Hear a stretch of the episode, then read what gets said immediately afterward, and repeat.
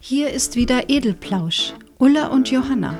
Und wir haben wieder ein neues Thema gefunden.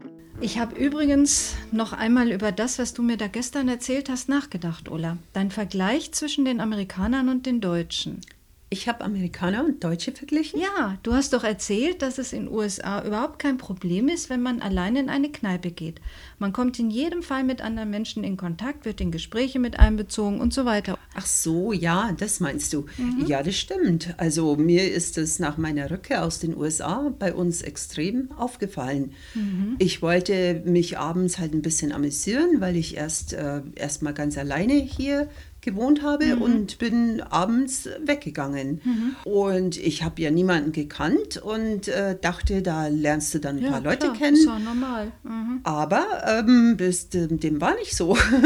also die Leute hier, die, die beachten einen überhaupt nicht, wenn man alleine unterwegs ist. Mhm. Also die sitzen den ganzen Abend entweder mit ihrer Clique am Tisch und mhm. unterhalten sich da innerhalb der Clique oder sie stehen einfach nur äh, rum und ähm, sprechen mit niemandem. Also, also an der Theke oder ja, zum aha, Beispiel. Aha. Oder, oder auch, äh, wenn man am Nebentisch so, äh, sitzt, aha. da wird man also auch nichts gefragt oder halt äh, gar nicht angesprochen. Mhm, mhm, die, die scheinen einfach ähm, keinen Kontakt zu suchen mit, mit Leuten, die alleine unterwegs sind zum Beispiel. Oder auch zu zweit, ist ja, ja egal. Mhm, also ich, ich fand das sehr eigenartig, weil ähm, in den USA war das äh, wirklich nicht so. Mhm. Und im Vergleich äh, dazu kamen mir die Deutschen ziemlich kühl und ja, ein bisschen blasiert äh, kamen sie mir mhm, rüber. Mhm. Und sowas war mir eben zuvor nicht passiert. Mhm, ähm, mhm. und ich wusste gar nicht mehr, dass das in Deutschland wohl so üblich ist. Aha, hattest du vergessen? ja, hatte ich wohl verdrängt. ja, und ich habe eben darüber nachgedacht. Also du meinst, dass die Amerikaner viel kontaktfreudiger sind und auch weniger Hemmungen haben? Also kontaktfreudiger sind sie auf jeden Fall. Mhm. Ich weiß nicht, ob sie weniger Hemmungen haben oder ob das einfach die Mentalität ist. Mhm. Vielleicht Vielleicht gehen da auch nur Leute aus, die sich amüsieren wollen und äh, von daher einfach lockerer drauf sind. Mhm. Weil was, was will man denn unter Menschen in einem Lokal, wenn man sowieso mit niemandem reden will und äh, da nur so vor sich hingrübeln will? Ja, also Kann man gleich hab, zu Hause bleiben. ich habe eigentlich auch gedacht, dass bei uns Leute ausgehen, weil sie sich amüsieren wollen.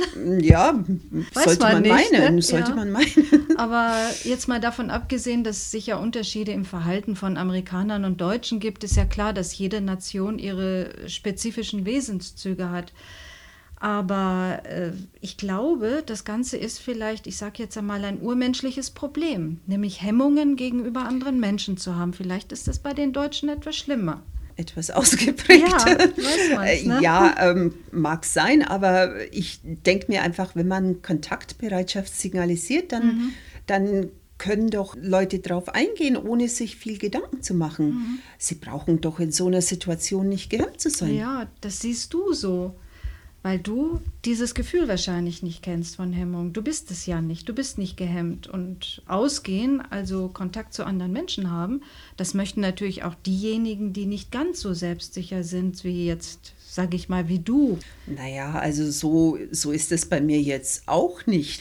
Ich habe schon meine Ängste auch in bestimmten Situationen. Wenn ich zum Beispiel bei Besprechungen im Verlag vor anderen Leuten reden soll oh ja, oder wenn ich eingeladen werde ähm, und es sind fast nur Leute anwesend, die ich nicht kenne, mhm. da fühle ich mich nicht gleich so wohl und selbstsicher. Also mhm. das, das Gefühl kenne ich schon. Ja, ja, aber ich glaube, das, so wie du das da erzählst, das ist normal, denke ich. Aber das äh, habe ich eigentlich nicht gemeint. Ne? Also das ist schon ganz normal. Na, Gott sei Dank. Ja, also ich habe jetzt eigentlich äh, weniger so an die Kneipensteher gedacht. Ich habe mich jetzt bloß so erinnert, dass es eben viele Menschen gibt, für die das Zusammentreffen mit anderen also ein regelrechtes Drama werden kann. Ja, ja, das, da habe ich auch schon mal was drüber gelesen.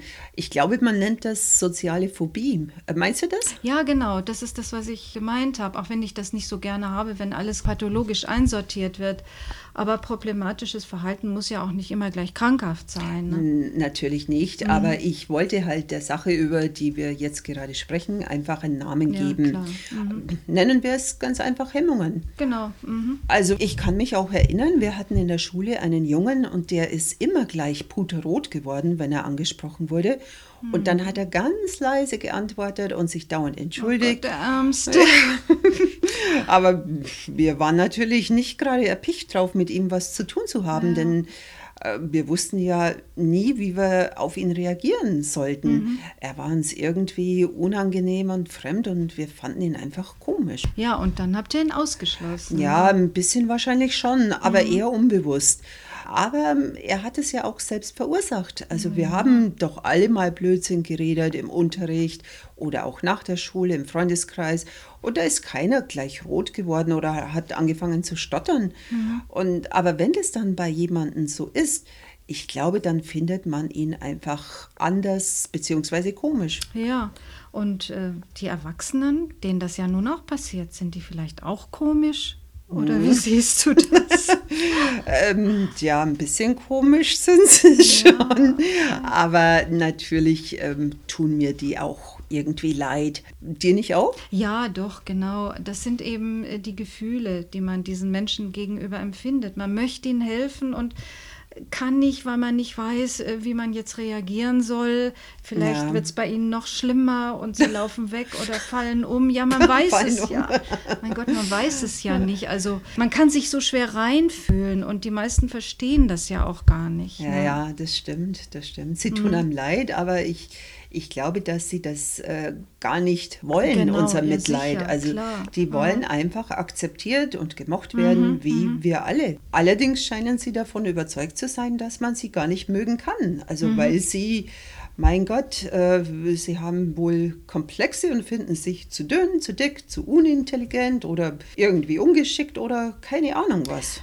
Ja, dann wäre das ja nur ein kleiner Defekt vom Selbstwertgefühl bei den Menschen mit Hemmung und gar nicht so eine große Sache im Prinzip. Naja, so klein äh, ist dieser Defekt nicht. Also, mhm. denn ich glaube kaum, dass ähm, der Rest der Menschheit sich da so toll findet. Mhm. Aber die leiden doch nicht so darunter. Mhm. Die sagen, hey, so bin ich nun mal, also mhm. akzeptiert mich oder lasst es sein. Ja, das stimmt eigentlich. Genau, die meisten, jeder hat ja irgendwas, was äh, anderen nicht unbedingt gefällt. Ne?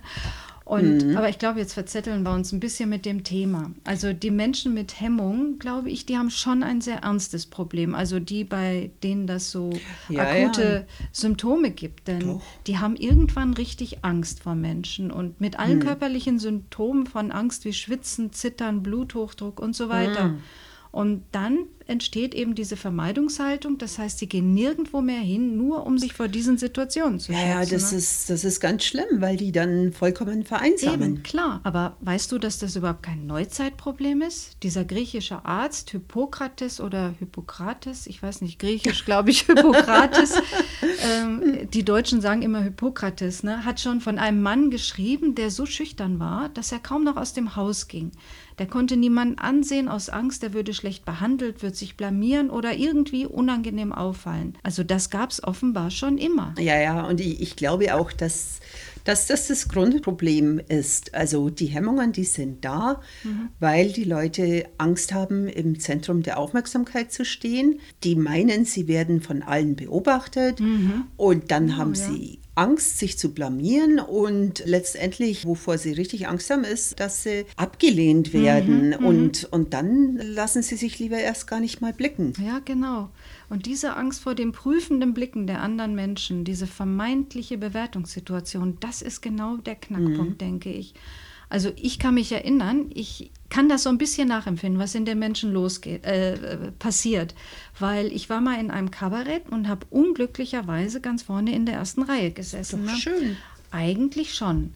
Aber gerade im äh, Kabarett ist das ja üblich, dass die Darsteller oben auf der Bühne ab und zu das Publikum mit einbeziehen. Und das mhm. kennt man ja, die Fragen runter zu einem, man antwortet fertig ja, ja. aus. Ne? Wäre ja auch nicht so schlimm gewesen, weil da ist man ja nicht so ausgesetzt den vielen Blicken, aber da war das anders.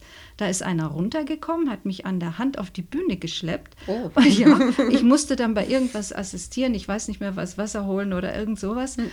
Und äh, also das war ein grauenvolles Erlebnis, denn da waren die hellen Scheinwerfer an, die haben mich angestrahlt. Ich habe Blut und Wasser geschwitzt. Oh, und nicht nur, Gott. weil das heiß war und knallrot war, ich oh, gezittert habe ich. Ja, wirklich, die dunkle Masse da vorne, du, du siehst ja keine einzelnen Köpfe mehr, die haben mich angestarrt und ein vernichtendes Urteil gefällt. Also zumindest habe ich das so empfunden. Ja, ja, das hast du nur gedacht. Ja, genau. Ich habe gedacht, die sehen alle meine Mängel und Macken und amüsieren sich drüber. Und also ich denke, das ist genau das, was sich bei diesen Menschen, äh, die das Hemmungsproblem haben, eben abspielt. Was sich da abspielt. Ja, und ich, ich kann ja. das verdammt gut nachempfinden. Ich würde nie mehr auf Partys gehen und ich würde auch nicht mit Leuten sprechen, wenn ich das öfter hätte. Ja, ja, nee, das kann wohl ganz schlimm sein. Ja, ja. Aber diese Bewertungssituation, die gibt es ja gar nicht. Das, das ist ja nur eingebildet. Ja, also, weil man spricht doch einfach ganz zwanglos mit jemandem. Mhm wenn man jemanden kennenlernt zum Beispiel und man versucht gar keine Mängel von dem Gegenüber aufzudecken nee, oder wahrzunehmen. Eben, genau. Und irgendwann später merkt man dann, äh, ob man sich mag oder und versteht oder eben nicht. Mhm, mh. Aber das ist doch äh, alles andere als eine Prüfung. Man ja. kann sich ja ganz zwanglos ja, kennenlernen. Klar. Ja, eigentlich war das auch noch nie eine Prüfung, jemanden kennenzulernen. Nein. Das wäre ja furchtbar, ne? Ja. Gut, das sagen wir und andere sagen das auch, aber diese gehemmten Menschen sehen das eben anders. Vor allem das Allerschlimmste, wenn sie dann einen Partner Ach, ja, suchen. kann ne? ich mir vorstellen. Die beschäftigen sich andauernd mit sich und ihrer negativen Wirkung auf andere. Mhm. Und sie glauben, die anderen beobachten sie ständig und, und sehen auch dauernd ihre vermeintlichen Defizite. Und schon allein deshalb ist es fast unmöglich, dann einen Partner zu finden, ist doch klar. Also so wie du das jetzt schilderst, da kann man ja meinen, dass diese Leute erst gar nicht nach einem Partner suchen. Ja, wahrscheinlich. Also wenn sie glauben, dass sie so schlecht wegkommen, dann können sie sich ja nur noch verkriechen. Ja, und dann, das ist ja der furchtbare Teufelskreis. Sie verhindern damit, dass sie selbst erfahren, dass andere Menschen sie gar nicht dauernd äh, beobachten und, und schon gar nicht beurteilen, über sie sprechen oder lachen. Hm. Und äh, dass sie trotz ihrer vermeintlichen Mängel vielleicht ganz liebenswert sind. Ne? Jemand sollte diesen armen Menschen die Wahrheit sagen. Ja, klar, sie das machen wir jetzt gerade. ja, stimmt. Ja. Also, sie werden nicht dauernd beobachtet und schon gar nicht beurteilt oder kritisiert. Nee, überhaupt sie nicht. werden genauso ja. wahrgenommen wie alle anderen Menschen auch. Ja. Und der Teufelskreis, da ist es wirklich, dass sie sich mit ihrem eigenen Verhalten komisch erst machen mhm. und dadurch diese negative Aufmerksamkeit erregen. Ja, nicht, dass wir jetzt auslösen, wenn wir sagen, sie machen sich komisch, dann beobachten sich dauernd, ob sie sich nicht vielleicht komisch machen. Also äh, jeder Mensch verhält sich schlichtweg mal komisch und das ist äh, ja. normal und da wird auch kein anderer sagen, ach guck mal, der komische da. Also das glaube ich auch. Egal, was auch in der Kindheit passiert ist, das ist sowieso alles reparabel, in dieser Richtung zumindest. Ja. Und ich finde es also wirklich schade, wenn man die vielen netten Menschen, die sich da zu Hause verkriechen aus Angst, wenn wir die nicht kennenlernen können. Ich will sie alle kennenlernen. Ja, genau. Auch, ne? Ich auch. Und jetzt an alle Edelplauschhörer, jetzt sind Sie dran. Sagen Sie uns was zu diesem Thema. Wir machen dann einen Antwort-Podcast mit Ihren Meinungen und diskutieren weiter nutzen Sie unser Mailformular auf unserer Homepage www.edelplausch.de. Und wir hören uns dann nächste Woche erst einmal mit einem anderen Thema wieder.